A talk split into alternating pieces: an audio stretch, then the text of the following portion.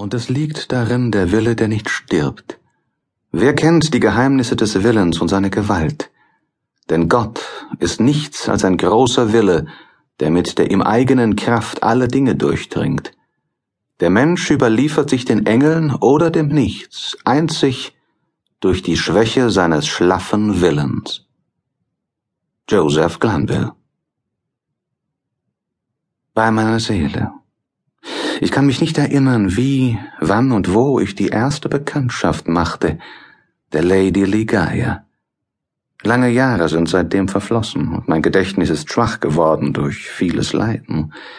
Vielleicht auch kann ich mich dieser Einzelheiten nur darum nicht mehr erinnern, weil der Charakter meiner Geliebten, ihr umfassendes Wissen, ihre eigenartige und doch milde Schönheit und die überwältigende Beredsamkeit ihrer sanft tönenden Stimme, weil dies alles zusammen nur ganz allmählich und verstohlen den Weg in mein Herz nahm, zu allmählich, als dass ich daran gedacht hätte, mir jene äußeren Umstände einzuprägen. Ich habe jedoch das Empfinden, als sei ich ihr zum ersten Mal und dann wiederholt in einer altertümlichen Stadt am Rhein begegnet, und eines weiß ich bestimmt.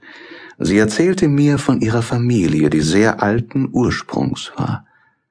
Ligaya. Ligaya. Trotzdem ich in Studien vergraben bin, deren Art mehr noch als alles andere dazu angetan ist, mich ganz von Welt und Menschen abzusondern, genügt dies eine süße Wort, Ligaya, vor meinen Augen ihr Bild entstehen zu lassen, das Bild von ihr, die nicht mehr ist. Und jetzt, während ich schreibe, überfällt mich urplötzlich das Bewusstsein, dass ich von ihr, meiner Freundin und Verlobten, der Gefährtin meiner Studien und dem Weib meines Herzens, den Namen ihrer Familie nie erfahren habe. War es ein schalkhafter Streich, den Ligaya mir gespielt hatte? War es ein Beweis meiner bedingungslosen Hingabe, dass ich nie eine Frage danach tat? Oder war es meinerseits eine Laune, ein romantisches Opfer, das ich auf den Altar meiner leidenschaftlichen Ergebenheit niedergelegt hatte? Der bloßen Tatsache sogar kann ich mich nur unklar erinnern. Was Wunder, dass ich die Gründe dafür vollständig vergessen habe. Und wirklich, wenn jemals der romantische Geist des bleichen und nebelbeschwingten Aschtophet, des götzengläubigen Ägyptens, wie die Sage meldet, über unglückliche Ehen geherrscht hat, so ist es gewiss, dass er meine Ehe stiftete und beherrschte. Immerhin hat mich wenigstens in einem Punkt meine Erinnerung nicht verlassen. Die Persönlichkeit Ligaias steht mir heute noch klar vor Augen. Sie war von hoher, schlanker Gestalt, in ihren letzten Tagen sogar sehr hager.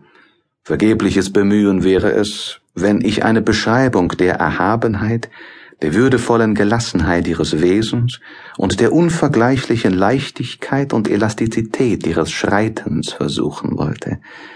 Sie kam und ging wie ein Schatten, war sie in mein Arbeitszimmer gekommen, so bemerkte ich ihre Anwesenheit nicht eher, als bis ich den lieben Wohlklang ihrer sanften, süßen Stimme vernahm oder ihre marmorweiße Hand auf meiner Schulter fühlte. Kein Weib auf Erden trug solche Schönheit im Antlitz wie sie.